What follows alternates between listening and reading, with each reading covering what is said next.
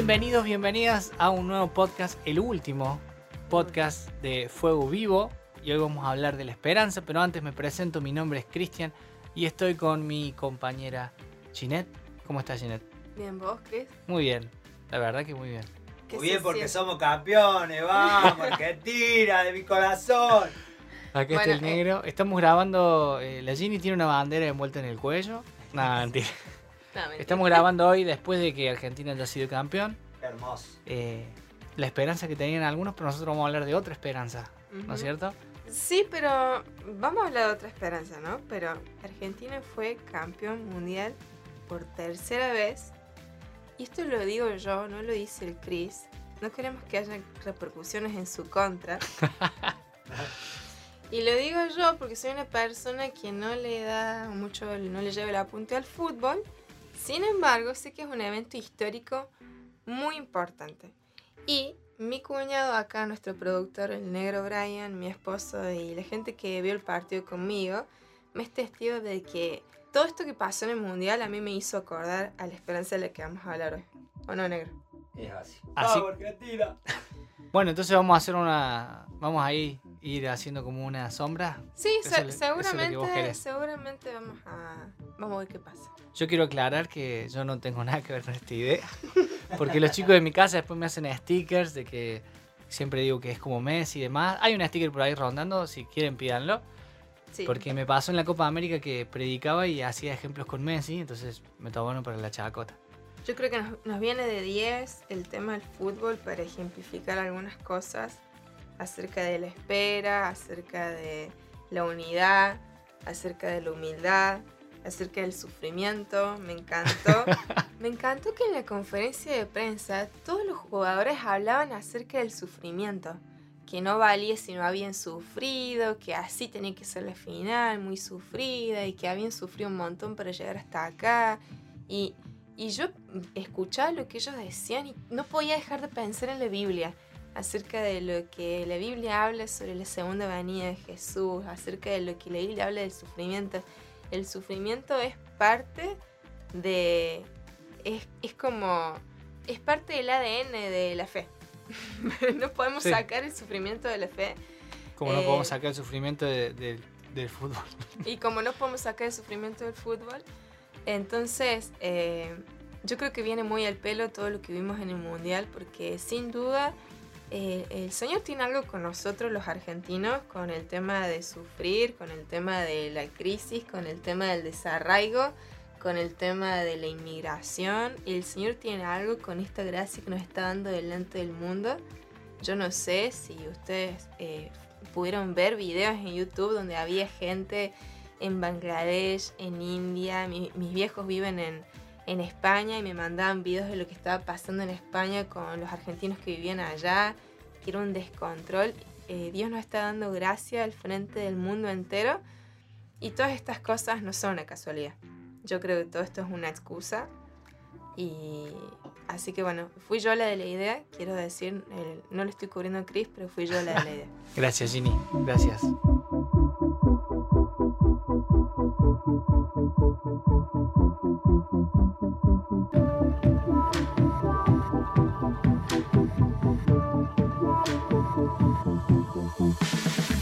Igual me encanta, me encanta la idea. Cuando lo propusiste, yo les dije a los chicos, Negro, Ginny, eh, me van a charlar a mí.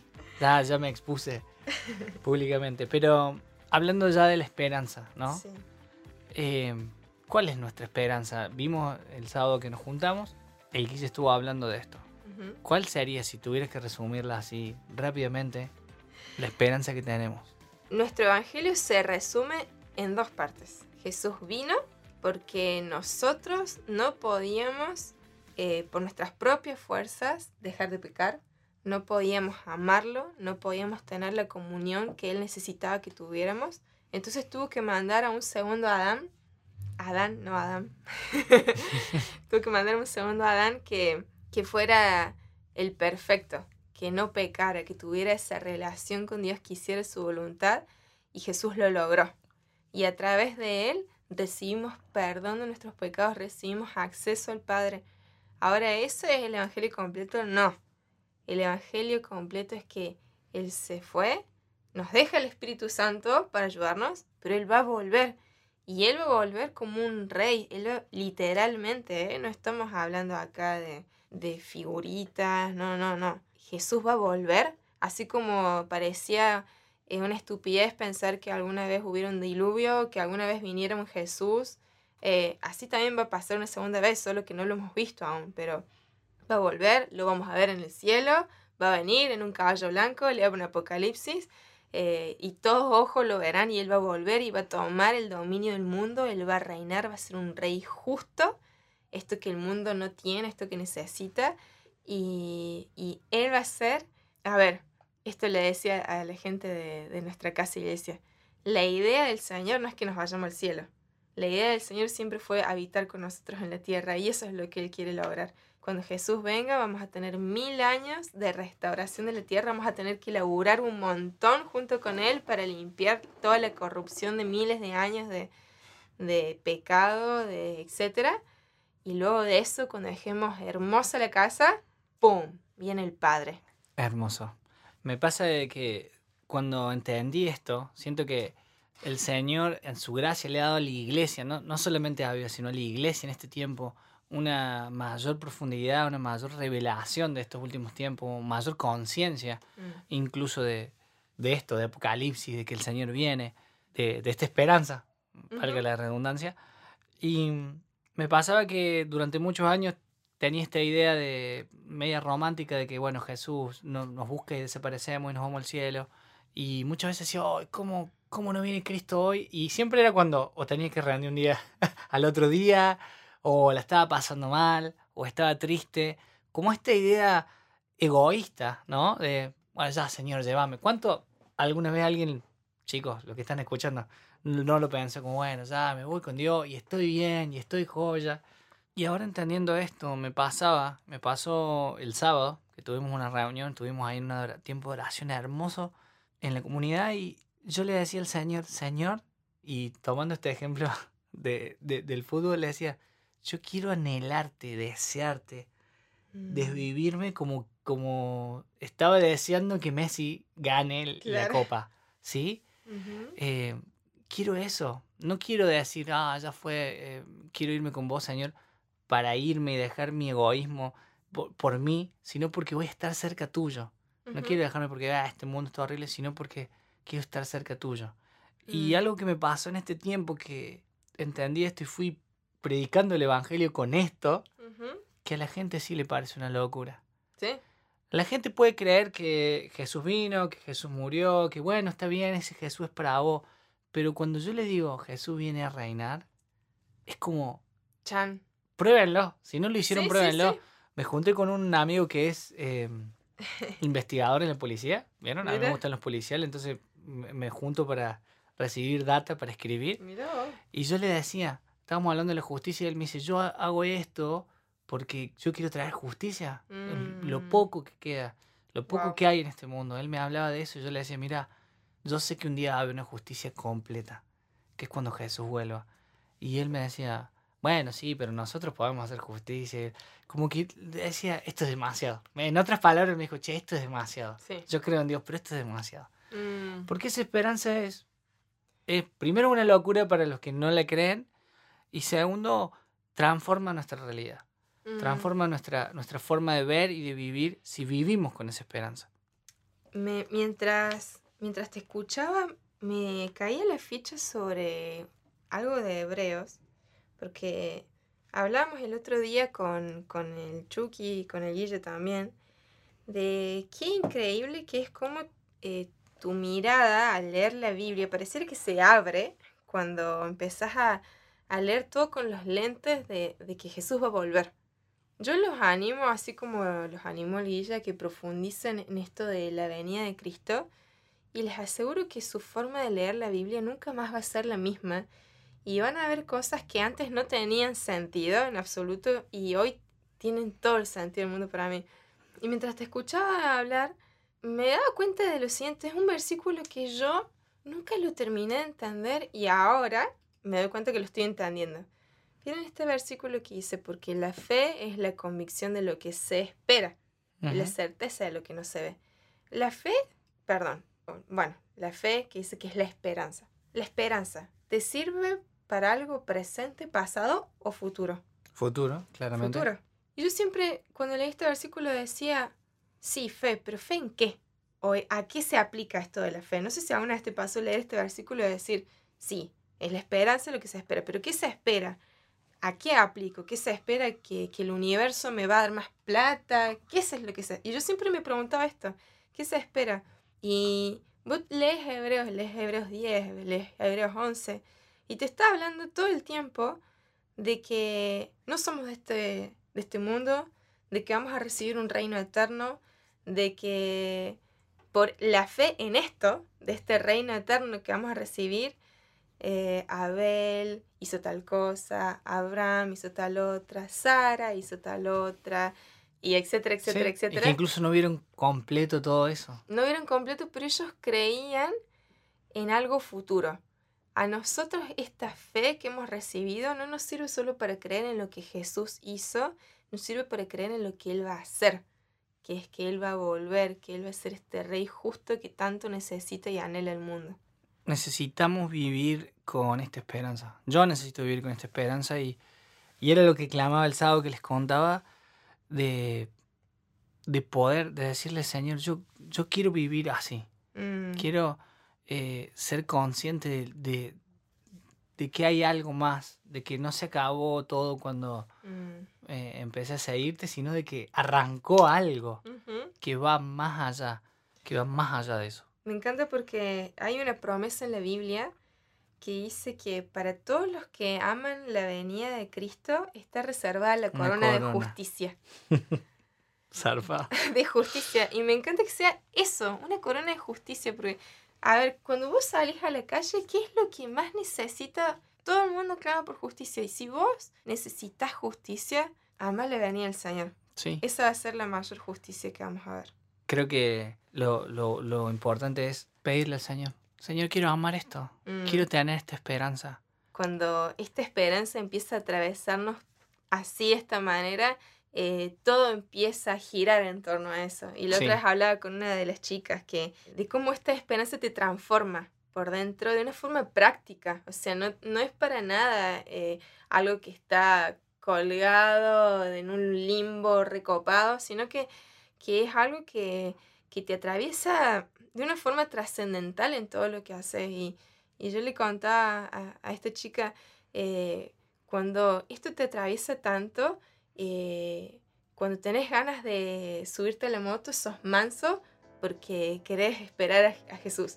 Y cuando tenés ganas de ser egoísta, eh, sos generoso porque estás esperando a Jesús.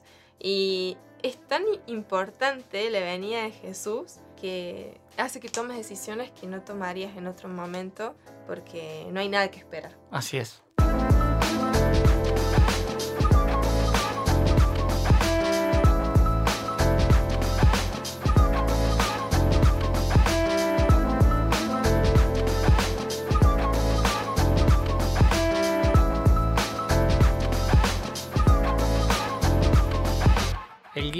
Nos habló de, de siete características que empiezan a pasar cuando abrazamos esta realidad de, de la esperanza eterna y nos parecían muy acorde a retomarlas y tocarlas y conversar un poquito de eso Sí. eh, para repasar esto. Esto de, de- de- de as- abrazar esta realidad y qué es lo que va a ir pasando. Porque si en algo, alguna de estas no lo estamos teniendo o no está saliendo, poder reforzarlo. Ya dijimos que el pri- lo primero es reconocerlo. Si yo no tengo esta esperanza de decir, Señor, dámela. Y ver qué va pasando después de, de- de que eso empieza a pasar, valga la Ujú. redundancia. La primera, ¿cuál era, Ginny? Era que los que tienen esta esperanza eterna viven una vida de adoración e intimidad trascendental. Em, a mí me, me toca de cerca esto, justamente ese sábado que nos juntamos. Yo sentía como que el Señor me decía, te, te apasionaste por mi obra, apasionate por mi intimidad. Eh, y sentía que me decía, volvé, volvé a la intimidad, te- como que te, te volviste una adicta a la obra, pero necesitas volver a mi corazón. Y a mí me toca muy de cerca este punto. El Guille nombró, dio el ejemplo de Abel y Caín, como ambos habían puesto ofrendas Sin embargo, el corazón de uno estaba cerca de Dios y el otro lo hizo por compromiso.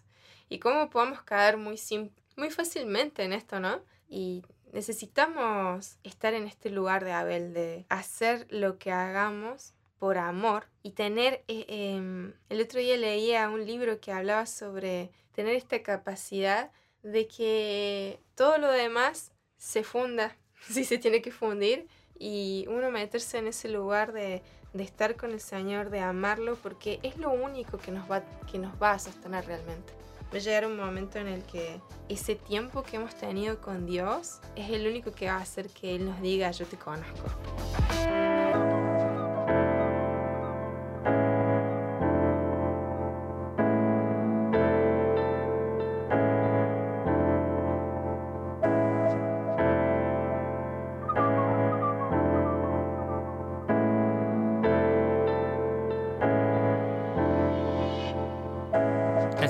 Que hablamos es que los que tienen fe en esa esperanza eterna se involucran en una visión que los trasciende Mm. aún más que, que ellos mismos. ¿Cómo te impacta esto a vos? Me pasó que hace un tiempo estaba viendo una serie, no se rían de lo que voy a decir, estaba viendo una serie que se llama Andor, que es de Star Wars, ¿Por qué no Eh, reiríamos si ya sabemos que somos por las frikis? dudas. Estábamos viendo con, con, con Paloma, es una serie increíble, increíble, increíble. Y habla básicamente de, de una rebelión en- contra un imperio malo, ¿no? Ujú. Y habla de los rebeldes que son así medio, bueno, rebeldes, pero son así guerrilleros de Claro. algún alguna forma. Y, y veíamos cómo eh, uno de los personajes en un momento él decía, yo estoy dando la vida por esto, Mm. entrego mi vida completamente por algo que sé que no voy a ver, por algo que va- es más grande que yo. Y nosotros cuando pensamos esto, pensábamos en los últimos tiempos y le decimos, wow, tenemos que entrenar a Leia para que, para que entienda esto. Lo bueno de esto es que nosotros sí vamos a ver eso, pero con esto de que esto más, eh, hay, hay, alguien, hay algo más, es algo que no termina en mí, que no depende de mí, que yo soy una parte fundamental. Y, y yendo al tema del fútbol, yo digo, a ver, pasara lo que pasara, yo soy arquero, a mí me gusta jugar al arco. Pase lo que pase, el que iba a salir en la tapa iba a ser Messi, ¿no? Claro, sí, O sea, el Dibu tapó la pelota que podía significar el, el- el Mundial para Francia Claro. y, una- y le dieron un premio, Sí, pero el importante era Messi. claro. El que todos querían que gane la Copa era Messi, nadie quería que gane la Copa. O sea. ¿no? Salvo los argentinos, pero digo, había gente que no era argentina diciendo Sí. esto y algo que... Todos se unieron por esa causa. digamos. Claro, algo que nos trasciende a nosotros y que no estoy pensando en mi sueño, Mm. ¿no? En mis cosas, en mis, sino en que yo poder estar en lo que Dios está pidiendo, en lo que, en lo que estoy haciendo y entender que yo soy una partecita de un mecanismo que si yo le digo que no, va a entrar otra y lo va, y lo va a hacer. Es como, Sí. no, Somos como un grano de arena en un mar que lleva cientos de años gestándose. Y me gusta que hayas tocado este punto de los sueños, ¿no? Porque esto, esta visión, eh, destruye nuestros sueños individuales. Eh, yo antes de, de conocer a este Jesús, eh, un Jesús rey, no, un sol- no solamente un Jesús que te sana, sino un Jesús que te salva, pero para ser tu rey. Cuando lo conocí, todos mis sueños se volvieron nada. Y con mucho gusto, ¿eh? No, no, no es algo que, que, que cuesta, no es algo que duele, sino que entiendo que mi vida hoy tiene más propósito que nunca, porque mis sueños eran para servirme a mí misma y bueno, yo me muero y qué sé yo qué va a pasar con todos esos sueños superficiales. Pero si yo puedo, me acuerdo de una oración que le hice al Señor en ese tiempo que me estaba encontrando con este Jesús y le dije, Jesús, si mi vida, si mi vida es un grano de arena en este mar cósmico que estás teniendo este plan cósmico y soy solo un grano, quiero entregar toda mi vida para ser un grano de arena que te sirva. claro. Y pienso en que cada decisión radical que capaz que me lleva la vida entera es solo un grano de arena. O sea, me- m- te pone en un lugar de mucha humildad saber esto, eh, porque te saca del centro, te saca del centro. Todo esto que estamos hablando va más allá de vos. Y el Señor nos da la opción de sumarnos o quedarnos viviendo nuestras vidas aburridas y egoístas. Bueno, el tercer punto que tocamos o que, que compartía el Guille era esto de que los que tienen esta fe, esta esperanza, habitan en este mundo como extranjeros y peregrinos. Y bueno, tampoco hay, no hay mucho para agregar en, en esta idea de, de decir, esto es momentáneo, esto pasa, esto, esto no lo puedo cargar, ¿no? ¿No les pasa que, que si alguna vez han viajado o si han viajado en avión y, y vos decís, tenés que pesar lo que me- no podés llevar más de este peso? Sí. Eh, me pasó que hace poco mis, mis suegros viajaban y era como, "Ah, había que pesar las valijas porque si, no podés llevar más de eso. Y entender de que no nos podemos llevar, no nos vamos a llevar nada de esta tierra, básicamente. Mm, eh, ni siquiera nuestras esposas, nuestros esposos, ¿no? mm, Y, y vivir así es como si tuviéramos de viaje. Y tener una mochila y, Muy bien. claro, lo, que- lo que necesita para el, para el camino y nada más. Mm, Eh, entender ese concepto o, o- empezar a vernos así va a hacer que de pronto cosas que son válidas como, bueno, la casa, no sean tan importantes. No es que no haya que tenerlas o no tenerlas, sino que no sean el centro, sino sea algo mortal, que si viene joya y si no, seguimos.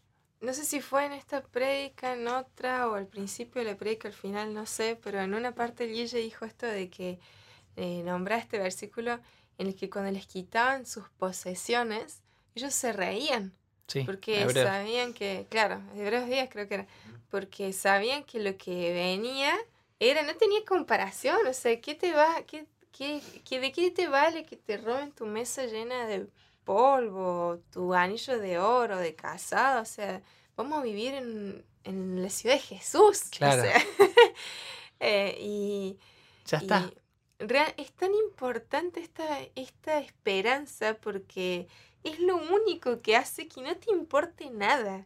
Y, y qué hermosa que es la gente que vive de esa manera, ¿no? Porque em, son personas que no, no están atados a, a si les va bien o les va mal, a, qué decretó el gobierno, a si subió o no subió el dólar, a si... No importa nada porque todo lo que estamos viviendo va más allá, incluso hasta lo más doloroso. Me acuerdo en este documental que, que ya lo debemos haber nombrado varias veces, eh, eh, Ovejas medio de lobos, el volumen 1, uno de los, de los pastores del movimiento de la iglesia perseguida de Irán decía, eh, todas las cosas que vivimos aún, eh, eh, el maltrato, la persecución, que te maten, todo ese sufrimiento es nada, si vos lo pones en comparación a todo lo que es la vida eterna, es nada. Entonces, ¿cuánto necesitamos? Bueno, ahí estoy spoileando el punto que viene, pero, pero ¿cuánto necesitamos tener esta mentalidad de que somos extranjeros, así como Abraham, como, que, como dicen hebreos, que él bien podría haber vuelto a la tierra de la que salió, pero él sabía que estaba buscando una patria que no era esa de la que había salido, Tal que era una patria celestial.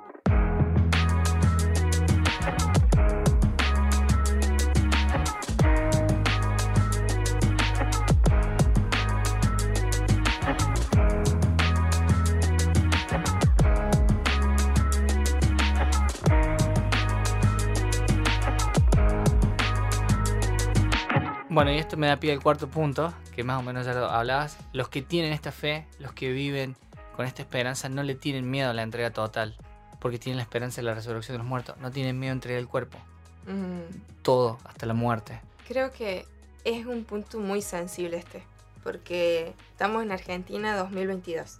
Eh, mi cuerpo es mío, etc. Y yo como, como mujer es algo que, que lo converso seguidamente con el Señor, de cómo reacciono yo si, vivo, si me toca vivir algo así. Ujú. ¿Qué, ¿Qué le digo yo a mi familia que tienen que hacer si vivo algo así? ¿Qué pasa si mi hija vive algo así? ¿Y qué tan verdadera y qué tan grande es mi esperanza en esta resurrección de los muertos? Creo que si yo creo esto con todo mi corazón, voy a tener la fortaleza para, para no temer eh, por lo que pase en mi cuerpo o en el cuerpo de mis seres queridos. A veces pienso, ¿qué pasa si viene una persecución eh, dentro de poco? Tenemos que hablar estas cosas. Parecen que son cosas sacadas de no sé dónde, pero tenemos que hablarlas. ¿Y qué pasa si dentro de poco nos toca como iglesia vivir una persecución? Seguramente cuando alguien recibe el Evangelio, estamos poniendo en peligro la vida de esa persona. Y si a esa persona le pasa algo, ¿vamos a sentir culpa por su muerte? No.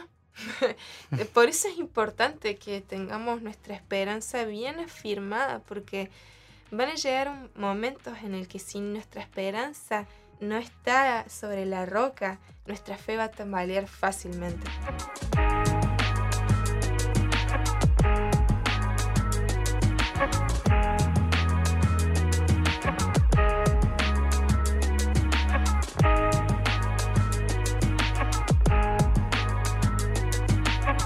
Bueno, me hiciste acordar que hace unos años vino un, hombre que se llama Jorge Río, predicó en la iglesia. Él había sido parte del Sendero Luminoso, que era un, grupo ahí en, sudamericano de tipo guerrilla, mm. que eran comunistas y peleaban por eso. Y él nos contó de que hubo una vez que tuvieron que atacar una base y el general dijo, necesito ocho voluntarios o cinco voluntarios, no me acuerdo cuántos eran, den un paso al frente. Y él sabía que esos voluntarios le iban a dar bombas para ir, explotar la bomba y romper las murallas de esos lugares. Y él dice que vio que se, le, se dieron, ocho dieron un paso al frente y uno era su mejor amigo. Y él dijo, no, qué mocazo. Y él cuando fue le dijo a su amigo, ¿estás seguro? Y el, el amigo dijo, sí, yo voy a morir por esta causa. Entonces él dice que cuando le predicaron el Evangelio, esa es una historia para, para, es para otra historia lo, eh, lo que le pasó ese día, pero él decía, yo entendí esto de entregar la vida mm. por una causa, pero no con una esperanza, mm. no con, ah, bueno, muero acá y, espero que ustedes continúen, sino entrego esto y voy a ser parte de algo, mm, o sea, estoy siendo parte de algo más grosso. Creo que esa es la, la diferencia entre morir por una causa y entregar el cuerpo por, por Cristo. Sí. Porque estamos literalmente teniendo la esperanza de que vamos a resucitar, la esperanza de que vamos a estar con Él, de que vamos a reinar. Y no solo eso, si entregamos el cuerpo vamos a tener un montón de otras cosas, ¿no? Y Él es nuestro primer ejemplo en esto. Él no nos pide algo que Él no haya atravesado. Y leyendo libros sobre personas que han vivido cosas como esta, eh, hay algo que veo en común. Todos vivieron a Jesús en medio del sufrimiento. Mm. Eh, no hay nadie que, diga, yo me sentí solo, Dios no me acompañó. No, no, no. Jesús estaba con ellos y, no significa que, no hay sufrimiento, significa que eh, el que fue perfeccionado por medio del sufrimiento es el que te está perfeccionando en medio de tu sufrimiento. Mm. Y, y quien se sabe muerto creo que esto es algo que a mí me está atravesando, que me lo recuerdo cada día de mi vida. Quien se sabe muerto interiormente, quien ha decidido morir, no, no le da vueltas a morir en sus cosas cotidianas, ¿no? Si yo le digo al Señor, Señor, yo, yo ya he decidido morir a mí misma, eh, ¿para qué me voy a poner a pelear por, por tener un lugar de visibilidad en algo? ¿Para qué? Todas esas cosas cotidianas de la vida, ¿no? Bueno, el quinto punto y ya vamos terminando, es que los que tienen esta fe, esta esperanza, bendicen y profetizan a las generaciones futuras. ¿Por qué? Porque sabemos que algo que nos trasciende no termina en nosotros. Me encanta, les cuento, a mí cuando la palo está embarazada, el Señor nos dio una palabra que la compartimos el día que presentamos a Ley en la iglesia, los hicimos parte, y hablamos de que el Señor habla de que Leia es una profeta, y como Leia se llama Leia, por la princesa Leia de Star Wars, y la princesa Leia Star Wars es la generala de la resistencia.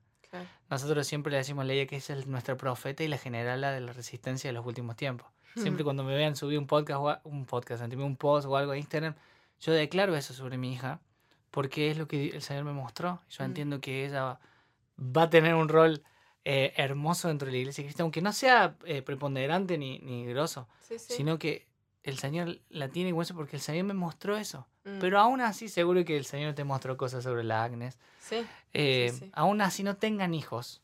Eh, sobre las personas que están a su alrededor, sobre la generación, sus primos, sus sobrinos, su, o sus compañeros en la misma casa, su iglesia, sus discípulos. Me encanta eh, recibir palabras o pedirle al Señor que me muestre sobre los chicos de mi casa y, declararles esas cosas.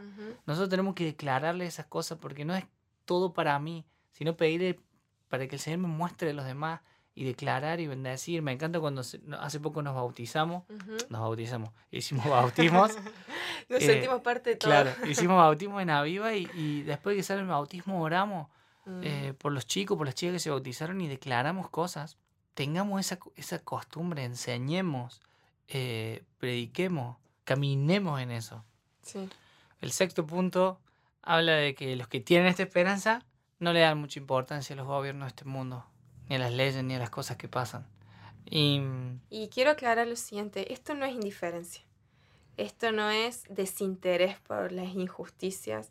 De hecho, hay un montón de profetas en el Antiguo Testamento que iban y les decían a los gobernantes, vuélvanse al Señor, arrepiéntanse porque ustedes están siendo injustos. Y ustedes, si leen la Biblia, van a encontrar un montón de pasajes como estos. Esto es parte de la profecía, decir, decirle a los reyes, pónganse la 10 porque hay un rey justo que va a juzgarlos si ustedes no hacen lo correcto.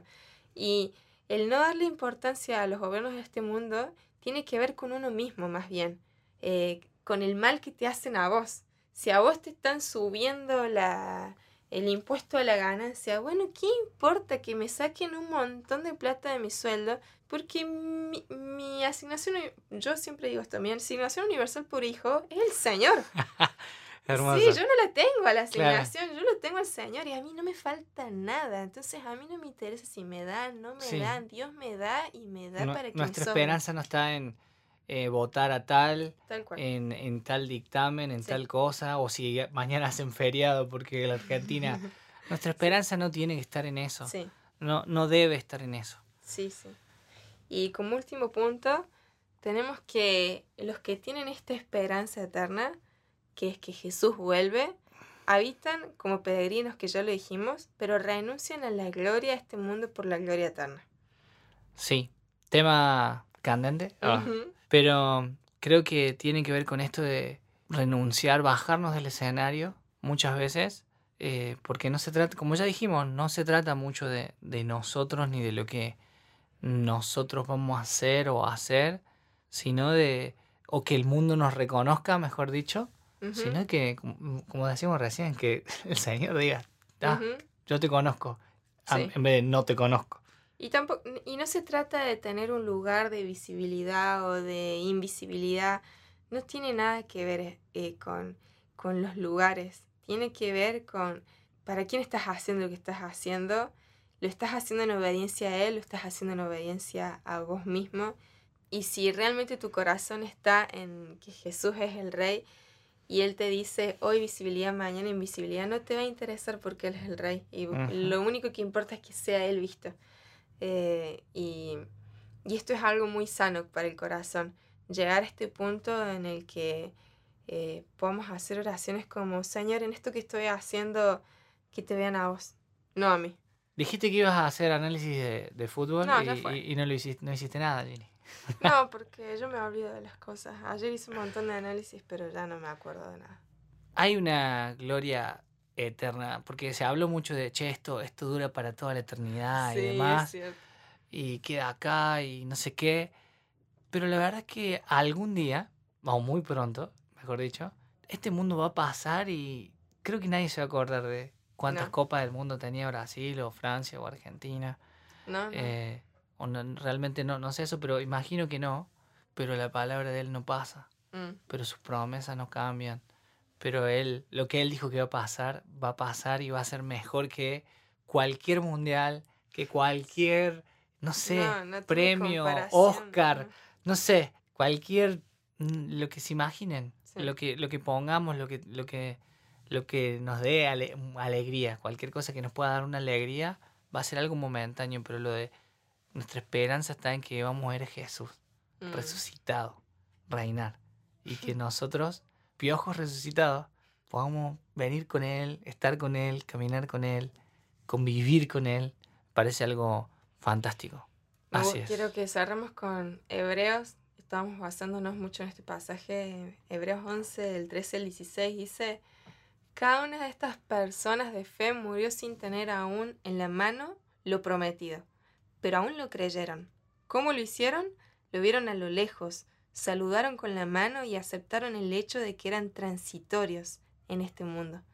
Las personas que viven de esta manera dejan en claro que están buscando su verdadero hogar.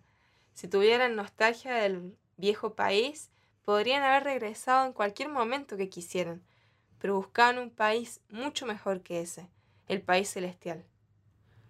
Y... Termina diciendo, por eso Dios no se avergüenza de ser llamado el Dios de ellos. mm, Imagínate, Ginny, que Dios diga, no, no, yo soy el Dios de la Ginny. mm. Ponele tu nombre. Yo Sí, soy sí. el Dios de tal. Me encanta, no puedo dejar de pensar que nuestra bandera es celeste y blanca con un sol, como pareciera que pienso en la Biblia de que habla que este evangelio va a llegar hasta lo último de la tierra y nosotros somos lo último literal. Muchas veces, muchas veces yo le decía a mi mamá, ¿por qué Dios me hizo nacer en el último país? Como renegaba de eso. Y, y siento que el Señor ha hecho de esta tierra eh, algo, algo gracioso, en el sentido de la gracia también. Hoy estamos recibiendo gracia. Hoy nuestra bandera nos habla del cielo. La gente está hablando de una gloria eterna. Bueno, aplícalo a Jesús. Sí. Todo lo que escuchaste, aplícalo a Jesús porque la única gloria eterna que vamos a recibir es esa y Él es el- nuestro único Mesías y Él va Sí. a tener, eh, ves- va a venir vestido con sus ropas, túnica. su, su capa. Eh, Es como Messi, ¿ves? sí. Messi es una pequeña imagen minúscula de lo que va a ser esa gran celebración. Del real. Y hay 45, no sé cuántos millones de personas en Bangladesh que si vamos con una camiseta argentina le podemos hablar de Jesús. Nos van a escuchar. Es increíble.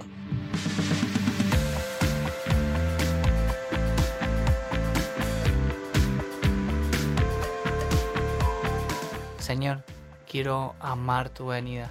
Quiero en- entender de que hay algo más. Quiero entrar en tus propósitos, tener, ser parte de tus sueños y no estar pidiéndote por los míos.